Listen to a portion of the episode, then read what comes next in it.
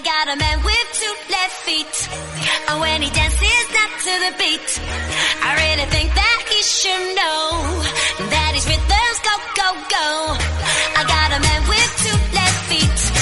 And when he dances not to the beat, I really think that he should know. Catodia y Radio Enlace presentan. Gente con Duende, con Manu de la Fuente. Hola, ¿qué tal? Muy buenas tardes, bienvenidos a una nueva entrega de Gente con Duende. Este viernes que inauguramos el mes de abril, programa número 537. Bienvenidos a este Gente con Duende, a este viaje que cada viernes hacemos a través de las ondas por el mundo del teatro y de los espectáculos con gente que tiene mucho, mucho duende, como serán los invitados con los que vamos a contar en ya, en breve. No tuvieron suerte ni Penélope Cruz ni Javier Bardem en la ceremonia de los Oscar, donde el protagonista fue Will Smith, ya sabéis, por el tortazo que pegó a Chris Rock por eh, un chiste que no le gustó con respecto a su mujer. En fin, la ceremonia de los eh, Oscar, una película coda que ganó y que bueno, que no convence a mucha gente, pero en fin, estos son los Oscar.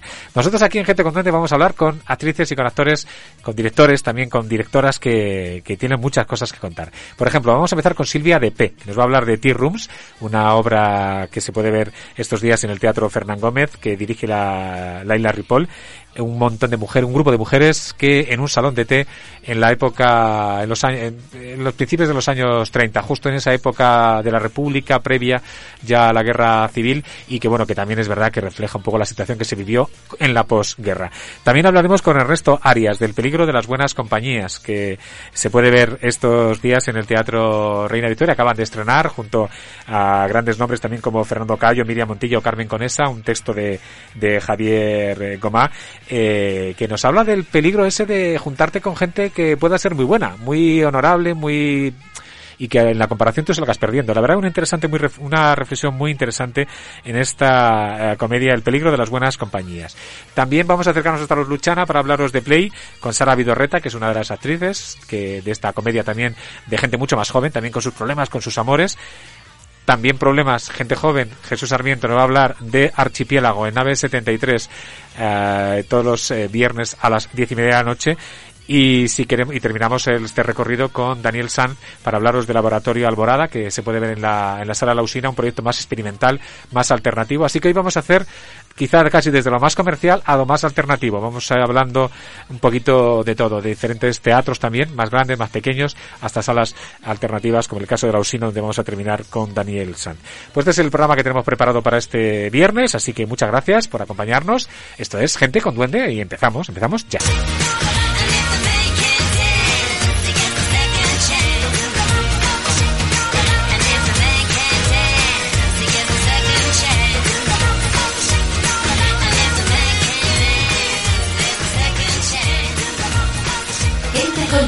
Visita nuestro blog en www.genteconduende.wordpress.com.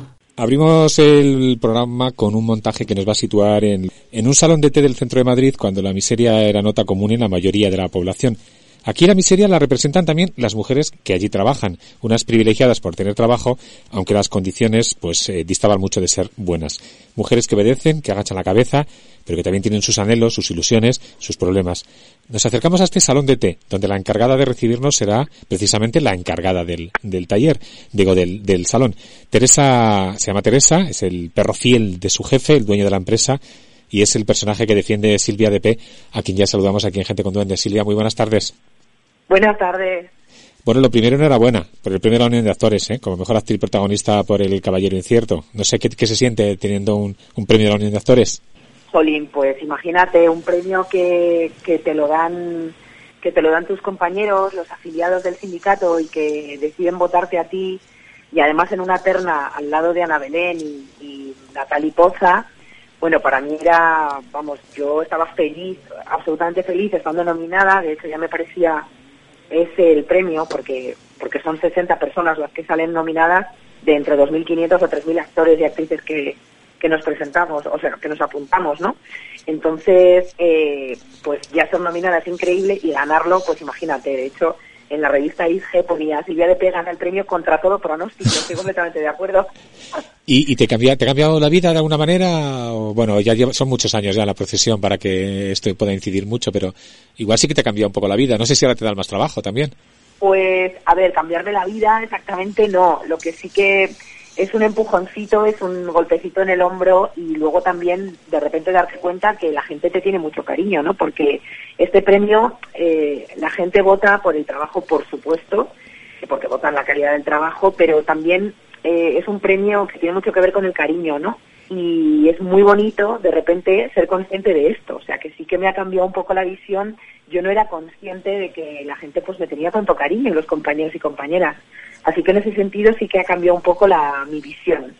Y luego con respecto a tener más trabajo, bueno, hay, hay una cosa y es que los premios, sobre todo este, sí que es verdad que de repente te colocan en un lugar, pues bueno, que te da más visibilidad, ¿no? Y, y encima yo que la lié un poquito parda en los premios porque mi discurso encima le pedí matrimonio a mi chico y durante una semana pues fui la comidilla de los compañeros que me llamaban todo el rato de si estás loca, te he ido la olla.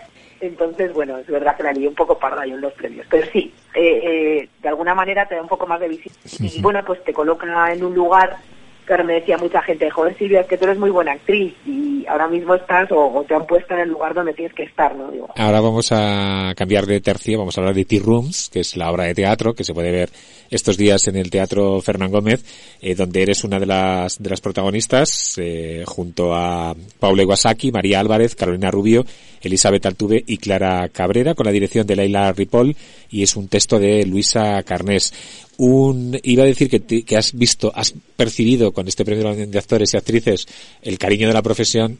Eh, tu personaje no tiene el cariño de sus compañeras, la verdad es que no, ¿no? Ahí en ese en ese tea rooms, ¿no? Eh, mi personaje, sí, o sea, vamos a ver, la actriz tiene un gran cariño de sus compañeras porque son maravillosas. Por eso te he dicho lo de personaje, tu personaje, ¿eh? Teresa. sí, sí. Eh, ha sido un proceso además súper agradable porque es que de verdad qué bombones de compañeras tengo y nunca mejor dicho bombones. Y es verdad que el personaje, no, la verdad es que no me tienen mucho cariño mis, mis, mis compañeras siendo personajes, ¿no?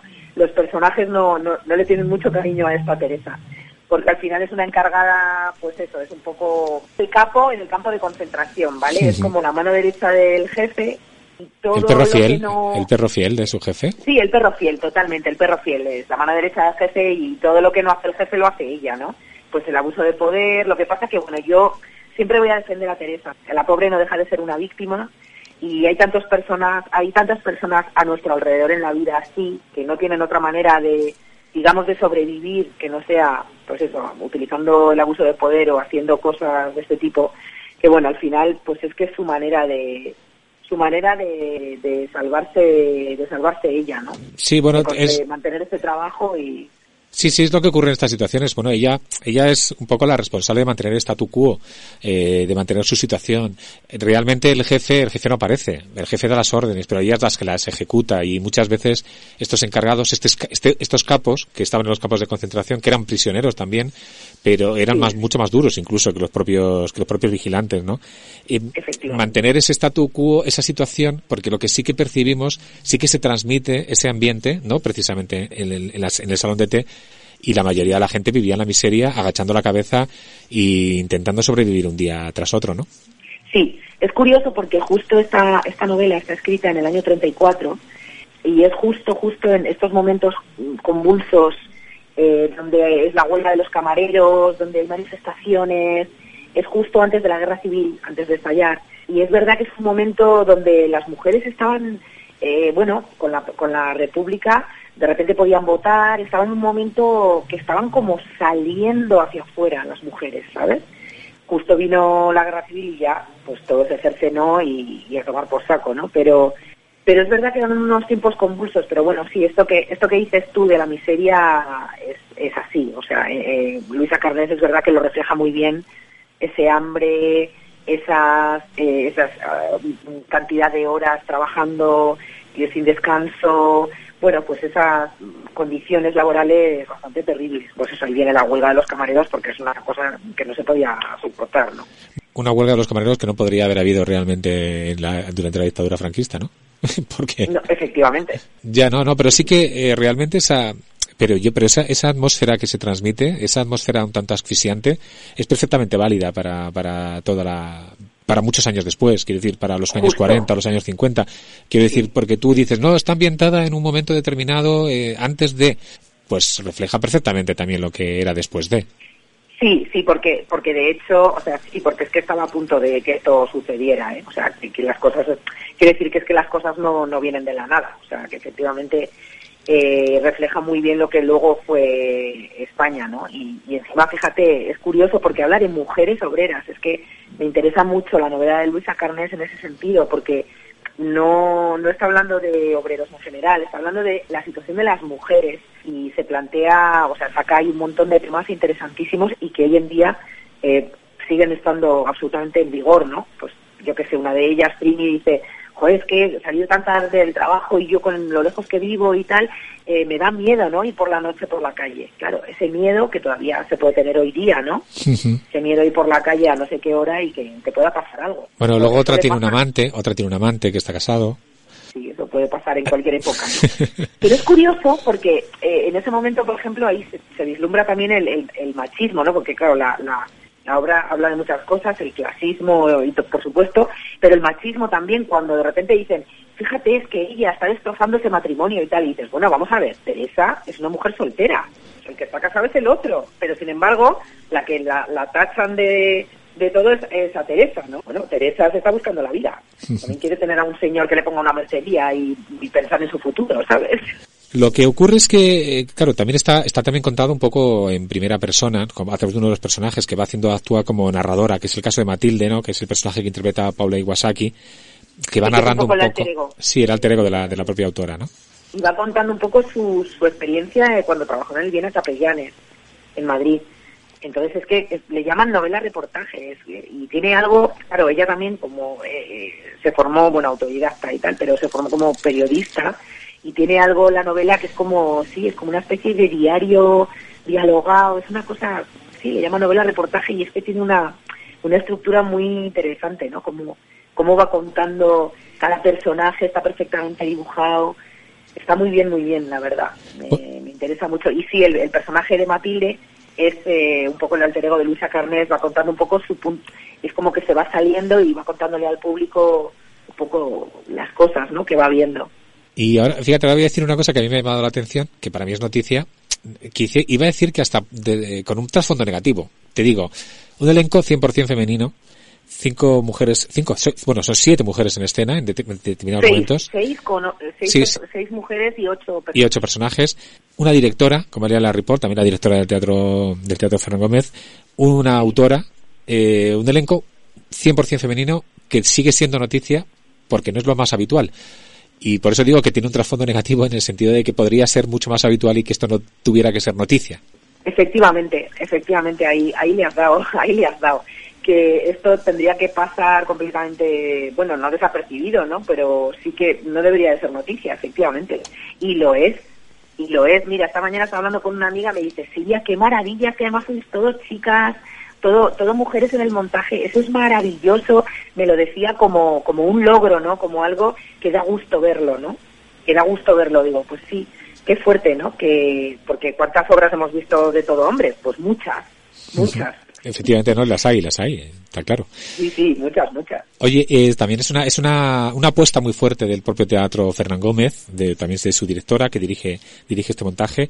Eh, estáis teniendo funciones, estáis, eh, si no recuerdo mal, hasta el 20. 24, 24 de abril, pero bueno, hay por ahí, hay por ahí voces, parece ser que vamos a prorrogar. No, esto es un poco, todavía no te lo puedo confirmar ni decir exactamente hasta cuándo ni nada, pero yo creo que la semana que viene lo sabremos, porque es que está siendo increíble. Desde la primera semana, localidades agotadas. Tú sabes la maravilla que es hacer todos los días funciones con todo el teatro lleno.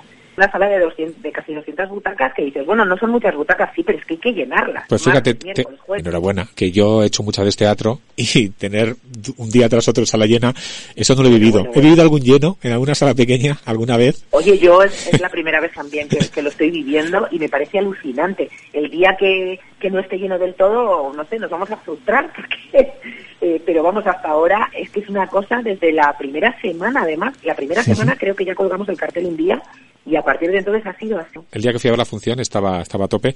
Mm, Y te, iba, te lo iba a preguntar porque es una producción de Teatro Fernán Gómez que lleváis tiempo, vais a estar hasta el 24 de abril, probablemente más, ampliaréis. Los horarios son de martes a sábado a las ocho y media, los domingos a las siete y media, estáis en la sala, en la sala pequeña, en la sala Jardín Poncela. No sé si después va a tener recorrido posterior, gira, otros lugares, Pues es otras que- ciudades, otros... Pues, pues mira, es que en principio era un espectáculo que era, iba a nacer y morir en Fernán Gómez, pero ya te digo, eh, es que nos ha pasado por encima la obra, a todas. O sea, a, la, a Laila, la primera. Laila pensaba que iba a ser un proyecto fantástico y que iba a quedar muy bien y que iba a estar muy bien, pero no se imaginaba lo que está pasando y es que está siendo un fenómeno realmente. Así que creo que también están barajando la posibilidad de poder salir de gira. Todo eso es- se está, está un poco en el aire, todo eso, ¿sabes? Lo iremos, lo iremos contando por lo pronto. eh, Los madrileños que puedan disfrutar en el Teatro Fernán Gómez de este montaje. Tea Rooms de Luisa Carnés, dirección de Leila Ripoll, Silvia De P, Pablo Iwasaki, María Álvarez, Carolina Rubio, Elizabeth Altuve y Clara Cabrera en el Teatro Fernán Gómez. Pues nada, eh, Silvia, muchas gracias por estar una vez más en Gente con Don. Es tu segunda vez, la otra vez fue en el 2015 por Perdona si te mato, Amor. Y espero que haya más y que siga teniendo mucho éxito la función. Muchas gracias. Muchísimas gracias. Hasta luego. Estás escuchando Gente con Duende. Hola, soy Gonzalo Ramos y bueno, nada, deciros, solamente deciros que Gente con Duende Radio Enlaces, programa sobre teatro y espectáculos. Gente con Duende, tu programa de teatro y espectáculos en Radio Enlace y en Catodia. Igual que en un escenario. Un tipo que es una buena persona, educado, elegante, cariñoso, atento con su mujer, afable con los amigos. Lo único que le ocurre, por decir algo negativo, es que no tiene trabajo. Este es Félix, uno de los personajes que protagonizan El peligro de las buenas compañías, que se ha estrenado hace apenas unos días en el Teatro Reina Victoria.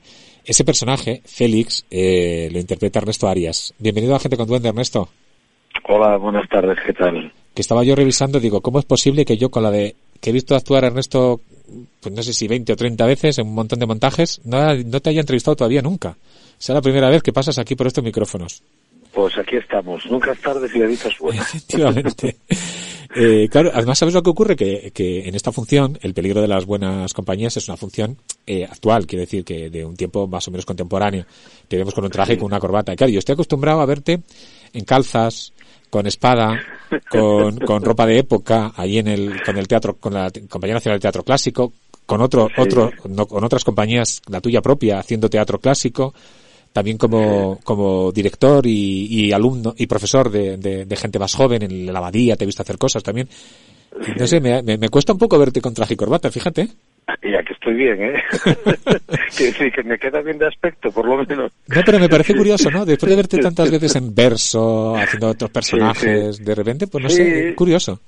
Bueno, también yo creo que hay una sensación, una apreciación que creo que está un poco equivocada, porque la gente no asocia mucho al, teatro clásico y que he hecho muchas cosas en verso y tal, y realmente tampoco, tampoco es tan así.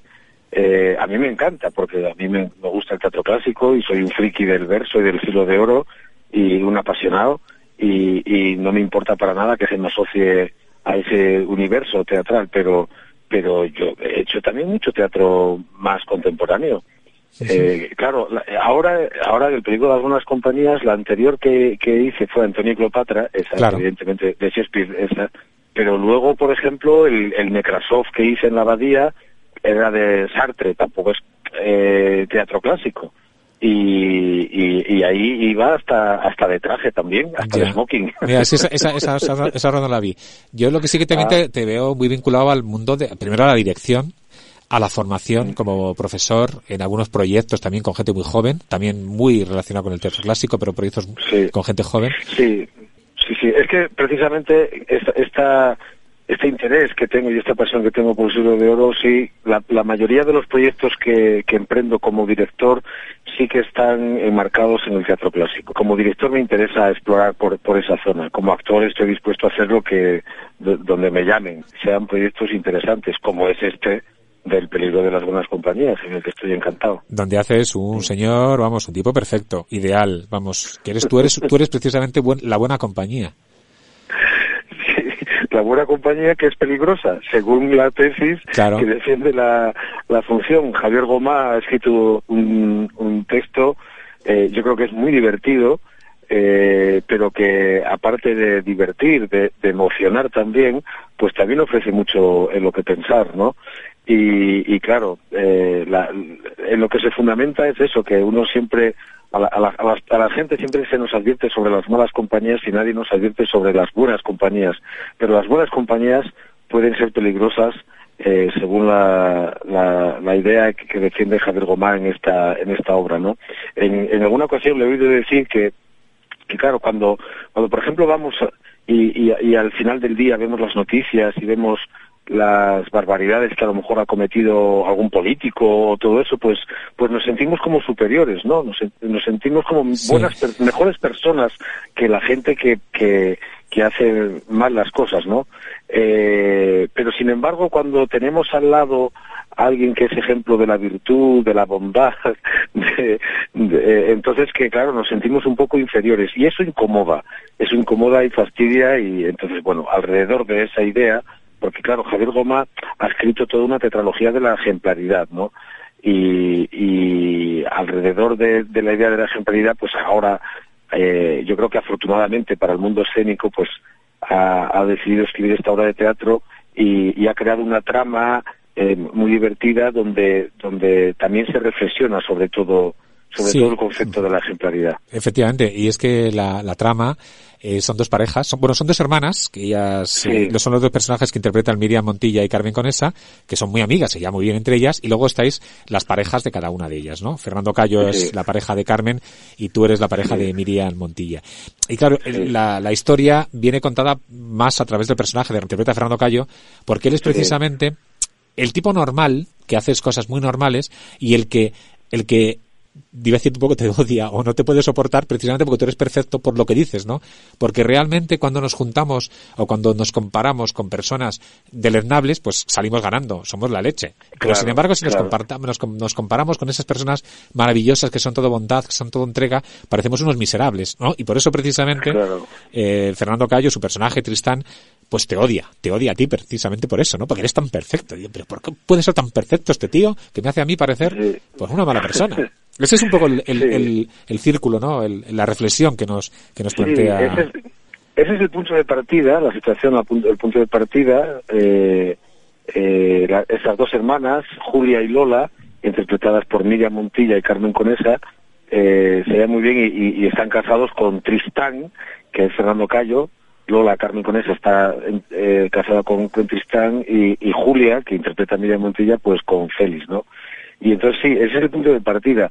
Yo creo que odio es una palabra demasiado fuerte. Yo creo que le incomoda, le molesta, le, incordia es, esa, esa comparación, porque además es que eh, eh, también arranca la función como una especie de crisis de pareja entre Tristán y Lola, ¿no?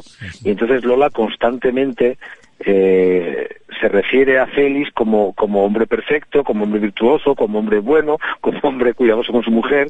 Entonces, en esa crisis de pareja que tienen, pues claro, Tristán en la comparación, pues sale perdiendo, ¿no?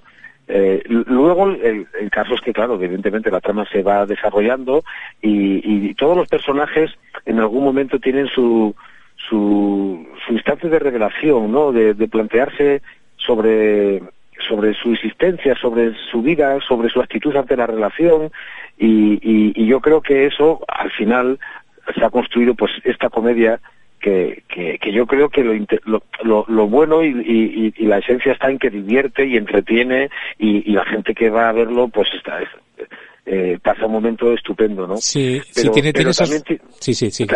sí, pero que también tiene momentos de, de, emoción y luego, como también hemos dicho entre nosotros, porque lo vemos también en el público, es una comedia de codazos, ¿no? Como de que, para que vayan a ver las parejas y, y, y se den codazos como diciendo, porque yo creo que la gente se puede sentir muy reconocida en, en toda esta situación, ¿no? Sí, es, y lo que iba a decir es que, bueno, este, este entorno es, tiene, tiene una, un ambiente de naturalidad, de frescura, de realidad, de situación que puede ser muy bien comparable con lo que se viven, viven muchas parejas hoy, hoy en día, pero y luego tiene ese punto mordaz, esos puñales que salen, y sobre todo de la boca de Carmen con esa normalmente hacia su marido, que, que dan dando esos golpes de, de, de, humor ahí. Hay veces que, que son esas, esas puñaladas que dices, bueno, a lo mejor quizá puñaladas un, un toque demasiado fuerte, ¿no? Pero, pero sí esas pullas que se van lanzando y que dan un toque también muy, muy fresco y muy divertido a la, a la, a la función.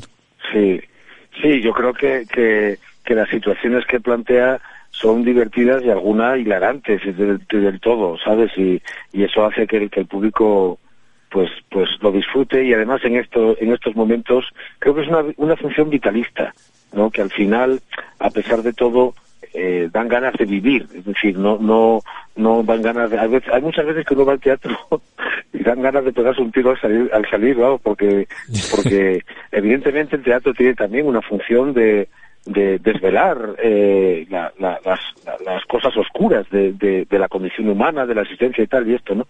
Pero y está muy bien, ¿eh? O sea, pero pero quizá en este momento la gente está ansiosa de, de vida, de vitalidad y de y de diversión, ¿no? Y esta esta comedia yo creo que que lo ofrece, que ofrece eso. Luego es verdad que mi personaje eh, que es como el ejemplo de la virtud, del bondadoso y tal, eh, lo, luego también tiene sus cosas. Es el público tiene, que tiene que, que decidir cómo es cada uno, ¿no? Sí, bueno, cada, cada, personaje también evidentemente tiene, tiene su trayectoria, tiene sus sentimientos, sí. tiene su, tiene su, su, propia profundidad, ¿no?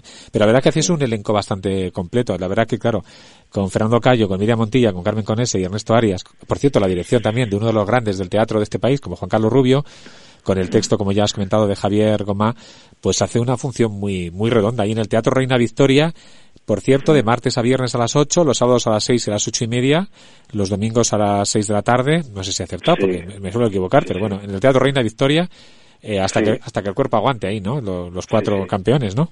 Sí, en principio ahora estamos hasta el 2 de mayo y luego tenemos una, unos bolos y luego vendrá el grueso de la gira, yo pues supongo que a partir de septiembre ya, porque en verano ese tipo de función suele estar así como más parada. Eh, pero pero ojalá tenga mucha vida. El equipo que lo mencionabas ahora ha sido un equipo de ensueño.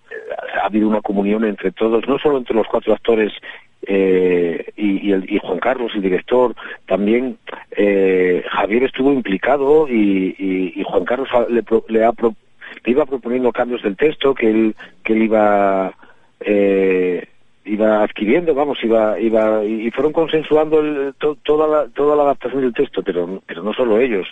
Chus Martínez, el ayudante de dirección, el equipo de Focus y eh, al completo, ¿no? Ahora en el Teatro Reina de Historia. La verdad es que todo ha ido rodado y es, y es un, un, una, como un buen rollo que, que yo creo que luego eso también tiene su hueco también en, en la escena entre nosotros, ¿no? Entre, entre los cuatro actores y todo eso y, y, y, creo que también es como, como, que se puede percibir, ¿no? El espectador también lo puede percibir. Ha sido también un trabajo, ya te digo, con, con un equipo de ensueño.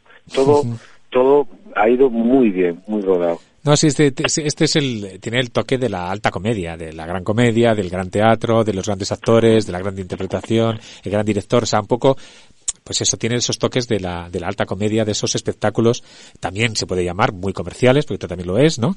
En el sentido de que también puedes muy para, para, para público en general. Y bueno, pues que si uno se lo pasa un rato divertido, además, con esta reflexión un poco curiosa que quizá no hacemos demasiadas veces, pero que es cierto, que, que, que es verdad, que, que, cuando te comparas con, depende con quién te compares, y a veces preferimos, que, que también es un poco la misma reflexión que hacen muchos jefes, ¿no?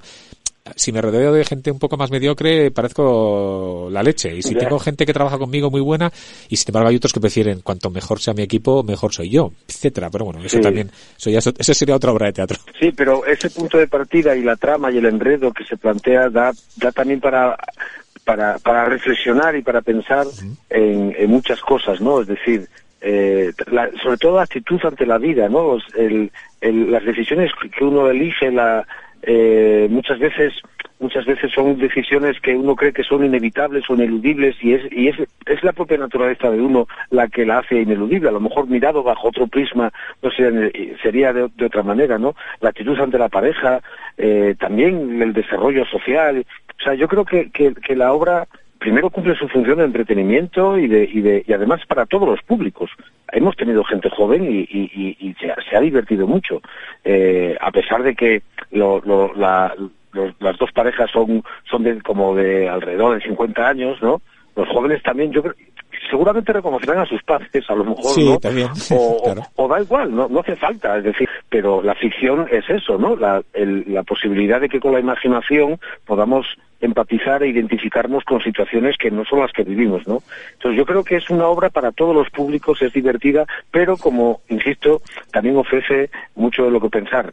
Está escrita por un gran filósofo, por un ilustre filósofo como Javier Goma, y, y desde luego eh, lo hace bien. Y, y- y lo interesante es el enorme sentido del humor que tiene. A mí me ha sorprendido que tiene. humor, el, el peligro de las buenas compañías. Ernesto Arias, ha sido un placer tenerte aquí en Gente con Duende. Ya sabía yo que contigo iba a ser fácil charlar de teatro. Que un abrazo, que hasta la próxima y que mucha suerte con la obra. Muchísimas gracias a vosotros por la atención y el interés y, y por este momento tan agradable. Hola, soy Inma Cuesta. Quiero mandar un abrazo y un beso muy fuerte a gente con duende de Radio Enlace. ¿Lo tuyo es el? Teatro,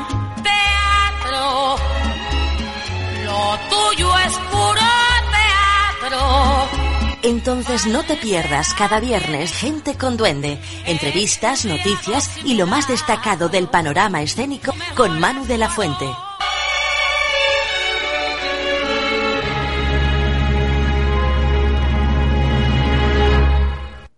Y de una comedia de dos parejas que están ya entrados en los 50 a otra comedia, pero bueno, de gente más joven, con otro tipo de problemas, otro tipo de necesidades, también propias de la edad. Esto es Play, que puede verse en los eh, teatros Luchana los viernes a las 8 de la tarde. Y una de esas eh, jóvenes, con sus cosas que le pasan, que se enamora, que, busca su sitio, es Eira, que está interpretado por Sara Vidorreta. Buenas tardes, Sara. Bienvenida a Gente con Duende. Hola, ¿qué tal? Buenas tardes. Muchísimas gracias por invitarnos. Oye, cada uno, jóvenes con problemas, ¿no? Cada uno, cada uno con sus historias, ¿no? Sois cuatro personajes. Los, los actores sois Sara Vidorreta, Eduardo Rosa, Candela Solé y Llorén Miralles. En caso tú te enamoras a primera vista, ¿no? De repente viene un chico, entra en el bar y ¡pum! De repente te enamoras. Sí, tal cual, vamos. Un amor a primera vista, un flechazo completamente. Un poco personaje quiere es encontrar el amor en su vida y como que ese momento en el que entra el personaje de Mickey en, en la cafetería en la que estamos, pues como que pasa ya a tener todo lo que deseaba, ¿no? Porque es una chica muy ilusionada con la vida, muy amorosa y como que en ese preciso instante va a por su objetivo a muerte. ¿Tú te has enamorado una vez? ¿Así a primera vista? Bueno, a primera vista, tan tan a primera vista como el personaje de Ira, no. Te diré que tan tan a primera vista, no. Pero sí que me he enamorado con mi pareja actual y de mi expareja, pero así a primera vista de, de un flechazo, no. Ya, la, la, un poco más, lo tengo que lo que tengo que trabajar un poco más para realmente decir que estoy enamorada. La acción transcurre en un bar, ¿no? Donde allí Lloren Miralles es el, el camarero, ¿no? Ese personaje de, Javi. Vas- estás tú, que te, te- te enamoras de, de Miki, que es el personaje que interpreta Eduardo Rosa. Aparece tu amiga, Candela Solé, que le pasan miles de cosas. Cada uno un poco tiene su historia, ¿no? Cada uno, cada personaje pasa Sí. por sus momentos, ¿no? Totalmente, o sea, cada uno tiene un objetivo completamente diferente y como una energía y una idea completamente diferente, pero vamos, que al final todos van a vivir lo mismo y, y van a, como así decirlo, a acabar con la misma moraleja un poco, eh, que es con que tienes que vivir la vida y no esperar nada de la vida, sino con lo que tienes, ser feliz y no como tener esa eterna insatisfacción de desear algo diferente. Ya, No. bueno, es, es una comedia muy muy joven, es decir, de, de, de veinteañeros, de treintañeros, un poco esa insatisfacción de buscar su sitio, de, de, de preguntarse, de plantearse. El texto, Total, como de, de encontrar el camino, de saber un poco realmente qué es lo que cada uno de los personajes necesita, porque cada uno de los personajes va como con una idea de lo que quiere, de lo que es y de lo que necesita, y a lo largo de la obra, obviamente con todo un toque, un tono de comedia, vamos, que es todo lo que es la obra en sí, que es una comedia, pero que al final sí que acaba como con un pequeño puntito de, ah, vale, o sea, realmente no tenía ni idea, y ahora lo he descubierto. ¿A ti qué es lo que más te gusta de la función y qué es lo que más te gusta de tu personaje? Pues de la función, lo bien que nos lo pasamos. O sea, es que no hay un día que no nos riamos. De hecho, la función pasada del viernes pasado, hubo un momento en el que ya nos miramos todos diciendo, vamos, eh, por favor, a no reírnos, porque hay muchos momentos en los que como que ya se nos pasa realmente a, a nosotros hacernos gracia mm, escuchando a nuestros compañeros, ¿sabes? Como ya como, como actor. no tanto como personaje, sino estás en el personaje, pero tú obviamente como actor sigues vivo, ¿no? Porque si no estarías muerto, me refiero. Eh, tienes como que seguir reaccionando también como actor. Y claro, muchas veces pues nos lo pasamos tan bien que se nos va un poco de decir, aquí hay que controlarte porque si no nos reímos. Y bueno, pues de mi personaje yo creo que lo que más me gusta es que es muy puro el alma de Eira. Un poco Entonces, inocente también, ¿no? Esa inocencia. Claro, también. Esa inocencia, esa ilusión por todo, esas ganas de, de vivir todo. Como que tiene mucha luz este personaje, como que me gusta mucho. También se contrarresta mucho con el personaje de Candela, que es Sonia, que es pues la típica chica bala, o sea, camaleón, que fum, se le lleva por, en- por delante a todo. Entonces como muy guay el contraste. contrapunto de una con la otra. Bueno, luego hay, eh, hay un quinto personaje en la función, aparte de los cuatro actores. Hay una voz Exacto. que sale, que no sé hasta dónde se puede contar, que tiene un poco que ver con la, con la actitud que toma cada uno, ¿no? Y con ciertas situaciones que se producen en la, en la función de repetición de momentos, etcétera. No sé si hasta dónde se puede contar. Pues, a ver, en sí, como que ese personaje lo intentamos siempre mantener un poco eh, con la intriga, ¿no? Con la incógnita, porque, pues, al final es lo que un poco descubre todo. Entonces, se puede contar en sí poquito de ese personaje, pero bueno, lo que sí que se puede contar es que los personajes tienen, como así decirlo, la capacidad de poder cambiar el tiempo a como ellos quieran. Unos pueden pausar la, vida, otros pueden rebobinar. Entonces, esa relación entre lo que ellos hacen con el tiempo y ese quinto personaje es un poco lo que lleva al desenlace final y a la moraleja un poco que queremos contar con la obra. Pero no se puede contar mucho de ese Vale. personaje porque es como, queremos que vengáis a verlo, queremos que como que os llevéis esa sorpresa porque es como muy, que, pero que ahora qué está pasando, ¿sabes? Pero sí, es como, como la cabecita de todos. En los este teatros personaje. Luchana, los viernes a las Exacto. 8, o sea que dentro de un ratito Exacto. tenéis, tenéis Sí, funciones. de hecho estamos estamos ya aquí preparándonos un poco todos. eh, siempre llegamos antes porque pasamos texto y hacemos un poco un- algunas partes que a lo mejor la función anterior eh, pues hemos dicho, uy, esto me ha gustado, vamos a probar esto. Entonces aquí estamos ya todos expectantes y, y bueno, con muchísimas ganas de la función de hoy que que pues cada día al final es como un viaje nuevo, entonces es muy guay. El texto es de Irene Soler y la dirección es de Darío Frías. Eh, los actores ya hemos dicho, actores y actrices, Sara Vidorreta, Candela Soler, Llorén Miralles, Eduardo Rosa, Teatro Luchana, viernes 8 de la tarde. Una, yo la defino un poco de la media urbana contemporánea, más comedia que, que, que dramedia, pero bueno, con, con jóvenes sí, es, buscando. vamos, comedia total, pero bueno, te vas como con esa sensación de decir qué guay también, ¿sabes? Y ha sido el estreno hace poco, no sé hasta cuándo, hasta cuándo vais a estar, qué fu- futuro le Pues viene, estamos- tiene esta obra.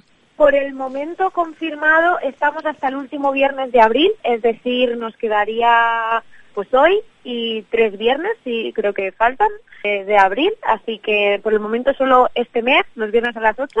Pero bueno, nunca se sabe, ojalá podamos seguir más. Nosotros es lo que queremos, es lo que queremos, seguir avanzando con esta obra porque nos lo pasamos muy bien y creemos que es muy guay el mensaje, con que por el momento hasta finales de abril, el último viernes. Y no, iba a decir, no echas de menos a Manolín, a Álvaro de Juana. Después de pasar toda, A una, ver. toda una temporada en Pero- para siempre, los amores, los desamores, me acuesto, no a me Manolín acuesto. también, pero a Álvaro, a Álvaro de Juana le echo muchísimo de menos. A- al actor, la verdad es que mucho porque hemos vivido muchas cosas juntos. En general a todos los demás. Pero, pero sí, sí. Ya, yo cuando le veía en, en Hit haciendo de malote, digo, fíjate, Ya. hace de malote con lo tierno que eran Amores para siempre, el hombre este ahí tan, tan, de cosas que os pasaban, ¿eh? Total, total. Pero bueno, al final eso es lo que mola, ¿no? Jugar un poco para eso somos actores y actrices como para jugar con todas esas cosas. Y lo que más nos gusta al final es que sorprendáis de decir, ay, le hemos visto en otro registro, qué guay, ¿sabes? Sí, pero eso, eh, por Entonces- ejemplo, el, el estar durante toda una temporada en la tarde de una de las series más, más conocidas como Amores para siempre en Antena 3, decir eso para una actriz joven, para un actor joven también, es un un despaldarazo muy fuerte, ¿no? Porque te tiene que dar eso de estar todo un año, pero además que, te- que te, te trabajabais mucho, o sea, que rodabais casi todos los días, dos, tres, cuatro escenas, que te tienen que te pasan el guion el día anterior, que tienes que estudiar, estudiar, ir representando. Eso también es un poco como de, uno después de estudiar la carrera, después de hacer la práctica, ¿no? Las prácticas de realmente lo que es ser actor, actriz, ¿no? Total, no, al final es, creo que una serie diaria como la escuela más, la que más realidad, como así decirlo, eh, tienes, ¿no? Porque tienes que estudiarte a lo mejor 20 páginas todos los días, durante seis días a la semana, eh, bueno, cinco en este caso, pero el sexto día, claro, tienes que estudiar todo lo de la semana siguiente. Entonces al final estudias como todos los días, todos los días eh, grabas un montón de secuencias que no es como en una serie de prime time, que normalmente grabas cuatro o cinco, sino que en las series diarias grabas 11, 11 secuencias o 12 al final. Bueno, son muchas, como, es muchas son mucho estas. peso, Estas, ¿eh? claro. ¿Tantas? ¿Diarias? Y, y- y- sí, sí, Ya, ya. No, iba a decir que uno que se haga la idea de que en estas series suele haber dos, tres equipos rodando, rodando en paralelo porque claro. cada día, Hay cada día de rodaje hay que hacer un capítulo. Básicamente, cada día de rodaje hay que rodar un capítulo. Eh, entonces imagina que cada uno se imagine las escenas en un capítulo que sale uno de los actores o actrices y tal en tres, en cuatro, pues eso es lo que tiene que rodar como mínimo un día, ¿no? Con lo cual tiene Claro, y, y ahora por el, el tema de la pandemia, al final también hay que cubrirse las espaldas. Entonces, nosotros eh, esta temporada, que justo fue la que tuvimos en pandemia, todavía teníamos que grabar más por si acaso eh, alguien tenía algún tipo de problema, alguien, algún familiar suyo cogía COVID o lo que fuera, tenía que tener como un respaldo. Entonces, al final, todavía ha sido como un poco más de carga Ya, de ya. trabajo, pero vamos, lo hemos disfrutado un montón. una Ha buena experiencia, ¿no? duro. Ha sido duro porque al final, pues es como, aunque tanto Álvaro como yo ya habíamos hecho cosas antes, eh, al final, pues eso, es como que te pones entre la espada y la pared de tengo que darlo todo, todos los días, en todo momento, me da igual lo cansada que esté, pero ha sido una experiencia increíble, vamos, yo la repetiría obviamente al mil por mil, además todo el equipo es encantador, todos los platos, todos los actores, el equipo de dirección, todo el mundo, o sea, muy guay. Gracias a Sara Vidorreta, estamos hablando de Play, que es una obra de teatro, una comedia divertida, fresca, joven, de, de eh, iba a decir jóvenes con, con problemas, que se enamoran, se desenamoran, etcétera. El texto es de Irene Soler, están en los teatros Luchana, la dirección es de Darío Frías, los viernes a las 8 de la tarde, por lo mínimo, como mínimo este mes de abril, y entre esas actrices pues está Sara Vidorreta, a quien le damos las gracias por haber estado en Gente con Duende, y nada, pues que sigáis teniendo éxito con esta función. Un abrazo. Muchísimas gracias a vosotros, de verdad. Y nada, que espero que vengáis a vernos. Estáis invitadísimos todos. Muy bien, un abrazo. Un abrazo, gracias. Gente con duende, también en iVox. Igual que en un escenario, finges tu dolor Gente con. Duende. Visita nuestro blog en www.genteconduende.wordpress.com. Hemos empezado con un montaje como Tea Rooms en un teatro público como el Fernán Gómez. Hemos seguido por uno de los teatros comerciales de los grandes estrenos como el Reina Victoria. También por otro teatro comercial con multiprogramación como los Luchana. Y ahora toca darle un toque más alternativo al programa. Nos vamos a acercar a la sala nave 73, una de mis preferidas de Circuito Off, para hablaros de Archipiélago, que está escrita por Jesús Sarmiento, quien además es uno de los actores junto a Pablo Castañón y Ángela Villar. Jesús Sarmiento, buenas tardes. Bienvenido de nuevo a Gente con Duende. Hola, buenas tardes. Gracias por hablar conmigo. Archipiélago, ¿qué tal es eso de interpretar lo que uno ha escrito? Pero bueno, además ha dirigido por una ter- tú eres uno de los actores, eres el autor y además está dirigido por una tercera persona como Jorge Gregorio. ¿Ha habido conflictos entre el autor, el director y los actores o No, no, la verdad es que el, el proceso ha sido bastante, bastante fluido. Sí, eh, yo, claro, Jorge era una persona bastante de mi confianza a la hora de dejar el texto. Pues yo era la primera vez que escribía algo y hay un punto que es como tu, tu niño pequeño, como tu bebé, entonces de repente es como de necesito a alguien de confianza. Y es verdad que Jorge desde el primer momento, la visión que él tenía complementaba mucho lo que yo había escrito, entonces ha ido todo como bastante, bastante fluido, la verdad. una historia de amor, de descubrimiento, una pareja feliz con 10 años de matrimonio, con sus carreras profesionales en auge, planteándose incluso el tener hijos y aparece un tercero en discordia que es tu personaje. Exacto. Y todo se empieza a complicar, ¿no? Sí, se empieza a complicar. Digamos que es el, el elemento extraño que aparece en, en, una, en una vida aparentemente estable y rutinaria que, que de repente rompe un poco todos los esquemas. Porque bueno, tú eres un... Dice aquí, yo no sé si tú eres... Saludas, entre el edificio en el que tú vives, tú vas a saludar a todos los recién llegados. Cuando llega alguien al edificio nuevo que ha comprado, que alquila una casa, como ese, a- a- así funciona, ¿no? Es decir, la, la pareja formada por Pablo y por Ángela eh, van a Sí. vivir a un edificio donde tú eres un vecino y bueno, pues tú vas a saludarles, a darles la bienvenida, ¿no? Claro, porque además tú date cuenta que vivimos en un edificio de gente mayor, entonces cuando ellos llegan también para mí es como una, una alegría, una sorpresa por fin poder tener vecinos de mi edad con los que poder hacer planes, con los que poder hacer cosas, ¿no? Entonces para mí, claro, por eso bajo a saludarles, es como de no puedo perder esa oportunidad.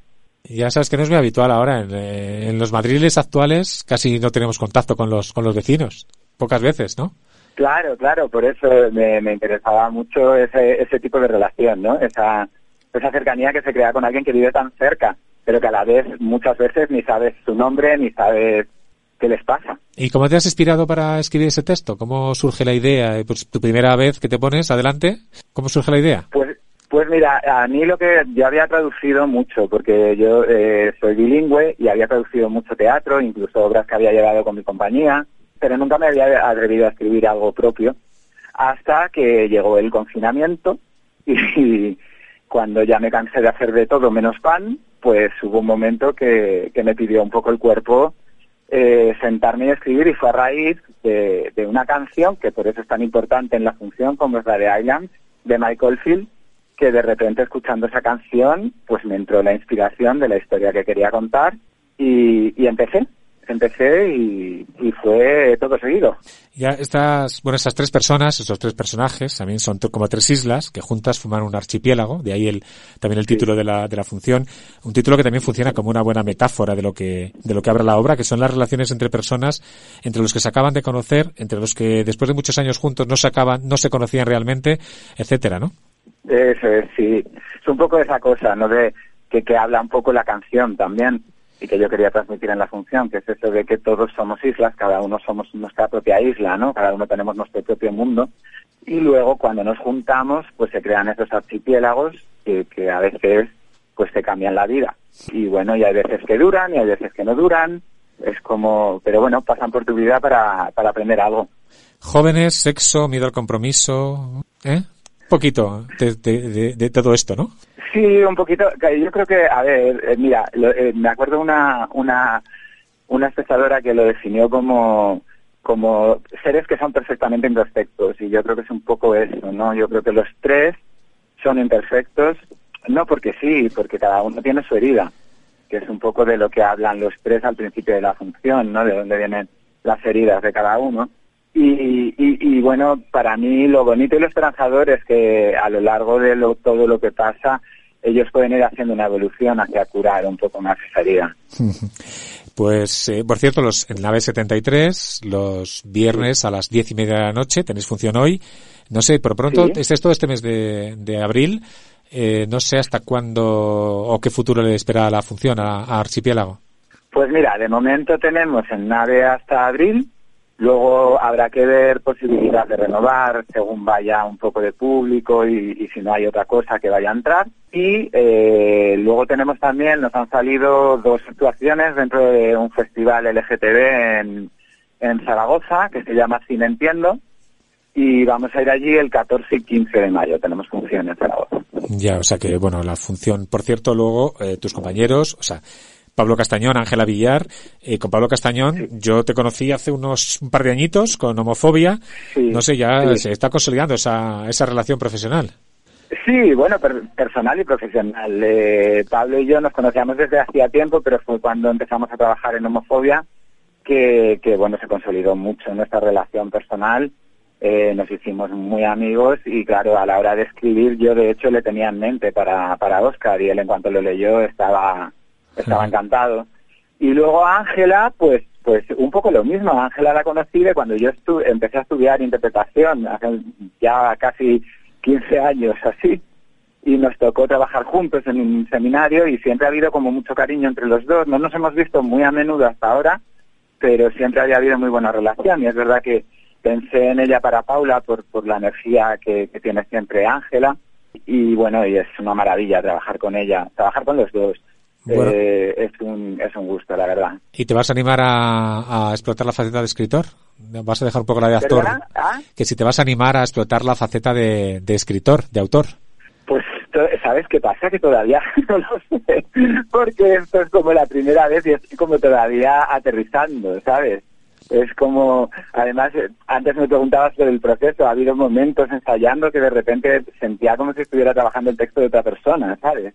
era, era muy extraño, pero, pero bueno, estaba bien también poderse despegar para, para poder dar vida a Dani y, y no quedarme muy pegado a la historia que, que, había escrito, sino poder confiar en el director para, para que me hiciera volar. Y has puesto mucho de personal en la historia, al final tú eres el autor, tú pensabas incluso eh, quién era tu personaje, el que tú ibas a hacer, ya, ya cuando lo escribías dices, bueno, este es mi personaje, esto lo voy a hacer yo, decías que contabas con Pablo también, esto lo va a hacer Pablo, esto lo va a hacer Ángela, eh, te imagino que entonces hay mucho de personal también en este montaje. Sí, hombre, tiene, tiene de personal mucho en cuanto a que sé un poco de lo, de, de lo que hablo, de ese tipo de historias, ¿no? Que además yo creo que es un poco un retrato de nuestra generación. Esta generación que de repente somos la generación, entre comillas, del cambio, somos más abiertos, pero también seguimos arrastrando una educación bastante represiva, eh, seguimos arrastrando unos valores machistas y unos valores que nos condicionan, aunque luchemos contra ellos, aunque vayamos evolucionando. Entonces, yo creo que nuestra generación me apetecía escribir sobre eso porque creo que es especial en ese sentido. Como creo que somos los primeros que, que abiertamente empezamos a, luchar un poco con, contra esto. Ahora las generaciones nuevas luchan mucho más. Pues. mucho más abiertamente. Ya, ya. Archipiélago, en nave 73, los viernes a las diez y media de la noche para encontraros con Jesús Sarmiento, con Pablo Castañón y con Ángela Villar, la dirección de Jorge Gregorio, el texto también es del propio Jesús. Muchas gracias por estar en Gente con Duende y nada, que a seguir triunfando. Muchísimas gracias, Manu. Gracias a ti por, por llamarme. Venga, un abrazo, hasta luego. Estás escuchando Gente con Duende. Hola, soy Jorge Sanz y nada, quiero felicitar a todos los que hacen Radio Enlace, a todos los que lo escuchan y especialmente al programa Gente con Duende. Y trata de teatro y espectáculos, un tema buenísimo. Gente con Duende, tu programa de teatro y espectáculos en Radio Enlace y en Catodia. Igual que en un escenario.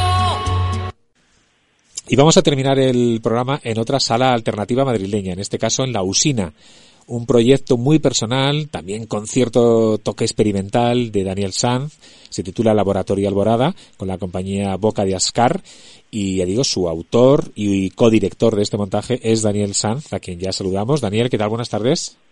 ¿Qué tal? ¿Cómo estáis? bueno, que orgulloso de tu creación, de este Laboratorio Alborada. Orgulloso y, y con mucho vértigo, ¿no? Porque, porque bueno, esto todo un salto, eh, en mi círculo yo, yo digo que esta obra eh, pues no es la que esperaba hacer, eh, pero bueno, estoy muy muy contento sobre todo del feedback que, estamos recibiendo. ¿Por qué? ¿Porque empezabas, pensabas una cosa y al final salió otra o cómo? No, eh, ¿qué va? No, no va tanto por ahí, sino porque, bueno, es un proyecto tan personal, un proyecto que nace en 2020 a raíz de que yo tengo varias pérdidas y, y bueno, eh, digamos que, que, bueno, que en parte estás haciendo, sabes que estás haciendo un tributo a tus familiares caídos, ¿no? Pero, pero bueno, que, que a lo mejor haber empezado por otra obra hubiese sido mucho más grato, ¿no? No tener que hacer esta obra, pero vamos. Que, claro que son obras muy, muy personales muy personales, tocas un poco los sentimientos, parte de, como bien comentabas, de la pérdida, de la pérdida, pérdida física de familiares por, por diferentes enfermedades, que es el punto de partida en algo que desde luego es muy, muy, muy personal, muy, muy, muy tuyo, muy de, de imagino que habrás puesto todo, todo ahí y, y al final eso pues te remueve también por dentro, ¿no? Eso es, es un ejercicio alternativo, eh, se planteó como un laboratorio desde el inicio y allí pues bueno he podido volcar mucho o sea el, digamos que el escenario ha sido un poco el psicólogo no y ahí pues se ha volcado un montón de imágenes. Eh, pero bueno también creo que he sido lo suficientemente ágil como para dejar un espacio general para que el público pues que ha podido tener pérdidas a lo largo de su vida en esta última triada de años pues que pueda mm, que pueda reconocerse, ¿no? Exactamente, ha sido un poco catártico. Ha sido un poco también catártico para ti, ha sido quizá... Sí, totalmente. Porque, bueno, eh, claro, ya es que tantas pérdidas al final puede parecer un chiste, pero incluso durante el proceso también se sufría algunas pérdidas. Entonces, bueno, todo al final es un... se junta, pero sí, es un proceso eh, liberador, en el fondo, ¿no?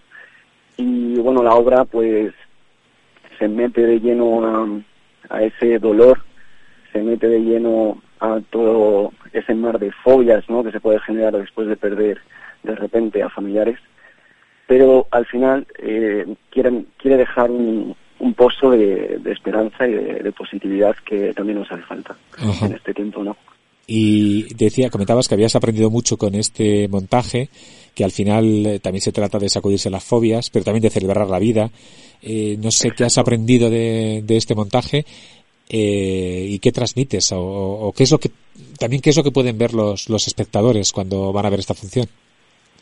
Eh, pues a ver, por empezar un poco por el principio, yo me quedo con, con la parte de, de haber hecho una obra que realmente estoy sintiendo que es útil, ¿no? O sea, pensemos que cuando se inició todo este camino, eh, estamos hablando de 2020, ha pasado tiempo, pero incluso ahora eh, el feedback que da la gente eh, suele, suele permitirse abrir a contar sus propias historias. Y eso lo comparten contigo a la salida o por redes, entonces eso ya, eso ya es una victoria, ¿no? Como sentir que tu, que tu primera obra está funcionando de, de esa forma. Ya, ya. Y sobre lo que pueden ver los espectadores, pues van a presenciar eh, pues reflexiones, van a presenciar eh, trabajo físico, van a presenciar eh, algunas proyecciones. Eh, digamos que es una obra contemporánea, ¿no? No tiene, no estamos hablando de, de un proyecto convencional. Sí, Eh, poco, no poco convencional, historia. ¿no? Quizá un poco también experimental, Poco, sí, sí. alternativo. Y bueno, también habría que agradecerle a la sala Usina que también quiera respaldar este tipo de, de proyectos, ¿no? Porque, bueno, al fin y al cabo esto una oportunidad, ¿no? Está sirviendo de, a nosotros, nos está sirviendo de plataforma para, para poder seguir meti- metiendo mano al laboratorio, ¿no? Para seguir metiendo cambios, poder ajustar, reajustar y, y seguir haciendo crecer este, este proyecto. O sea que este proyecto, eh, bueno, habéis hecho dos funciones en la sala Lausina. Creo que os queda solo una, como me comentabas, el próximo sábado, el día 9 de abril, a las 7 de la tarde, en la sala Lausina. Eh, la- el texto es tuyo, la dirección es también tuya y de Alba Florian Vitón, y el elenco Vera Oviedo, Rafa Ramos, Danilo Huerga. Y como comentabas, eh, poco... Y a- pe- eh, Ariadna Figuero. Ah, Eh, Rafa Ramos al final, aunque nos ha acompañado, eh, al final en la usina no, no ha podido estar, pero pero bueno, que al final, por, o sea, al plantearse como un laboratorio, eh, estoy permitiendo desde la asociación que tenemos, la Boca de Oscar, eh, hacer eh, que la gente pues no ponga su granito de arena. Entonces han pasado y se han ido bastantes personas. Pero Sí, claro, es un laboratorio, ¿no? Estáis trabajando y, y como Claro. dices tú, con la intención de seguir. No sé si de seguir creando, no sé si modificando este montaje, sigue abriendo nuevas propuestas, nuevos proyectos, etcétera. ¿Cómo, ¿Cómo ves el futuro, incluso el futuro de este propio montaje? Pues de momento haremos un parón, sobre todo para meter mano a otros proyectos que tenemos ahí ideándolos, todavía un poco en formol. Pero sí, no me cabe duda que yo dentro de un año o dos me veo, me veo siguiendo eh, haciendo crecer este, este proyecto de laboratorio Alborada, porque al final es eso, ¿no? Lo que decía un poco antes, que es que me estoy dando cuenta que, que sí que es útil, que se crea un espacio de, de comunicación eh, muy sensible para la gente que, que ha tenido eh, o que ha sufrido pérdidas. ¿no? Ya, ya, sí, sí. Y- y- pero ¿no te asusta quizá un poco eh, darle este tono, este tono experimental, este tono más alternativo? Eh, Desde luego, mm, no convencional precisamente, quizá eh, te limite un poco también en cuanto a los- al público al que puedas dirigirte, ¿no? Sí, bueno, efectivamente no es una obra para, para todos, pero eh, al haber visto, haber comprobado de primera mano que sí que hay un público que se siente movido, pues... ya, sí, sí. Que sí que hay público. Tú empezaste, tú, tú tienes, tú eres actor, eh, trabajaste en la, en la EMAD, en la Escuela Municipal de Arte Dramático, también después en la RESAD, eh, pero ahí el itiner- itinerario de dirección. Eh, ¿Qué pasa? Que no sé si has dejado un poco ya de lado lo del ser actor, ahora te, te inclinas más por la creación, por el ser director pero- o cómo. No, ahí lo que lo que sí que estoy notando es que, bueno, la gente al final alrededor, cuando sabe que estás estudiando dirección, pues se olvida un poco de esa faceta tuya de, de actor. Pero vamos, ya me, me, me encargo yo de, de recordárselo y también de meterme en algunos cortos como colaborador y, y tal. Ya, ya, no, y seguir haciendo... sí, sí. Pero digamos que hay, hay en mí una, una tendencia un poco multidisciplinar. Bueno, yo te tengo identificado también de haberte visto actuar un poco siempre proyectos muy alternativos, proyectos experimentales, proyectos... eh, Pues tienes toda la razón, es eh, verdad. Tú me has visto en la 9 Norte, me has visto... Claro, la 9 Norte, ¿cómo se llamaba el, el, el montaje este que hacías con Rafa Díaz? Eh, Lieven, sí, Sí. dirigido, era un texto de Iván Ruiz Sí, Céspedes. sí. Pues eh, Daniel Sanz, muchas gracias por estar en Gente con Duende. Eh, suerte con Laboratorio Alborada. Os queda una función en la Sala La Usina el próximo sábado 9 a las 7 de la tarde y que, no, pues que sigas haciendo muchas funciones y bueno, que sigas experimentando en este proceso. Un abrazo, gracias por estar en Gente con Duende. Muchísimas gracias a ti, Manuel. Muchas gracias. Pues ahora llega el momento de poner el punto y final a esta edición de Gente con Duende, a este programa número 537 de este viernes 1 de abril. Ha sido como siempre un placer compartir estos minutos de radio, compartir este viaje que cada viernes hacemos a través de las ondas por el mundo del teatro y de los espectáculos. Recibir un saludo de Manu de la Fuente, nos escuchamos dentro de siete días.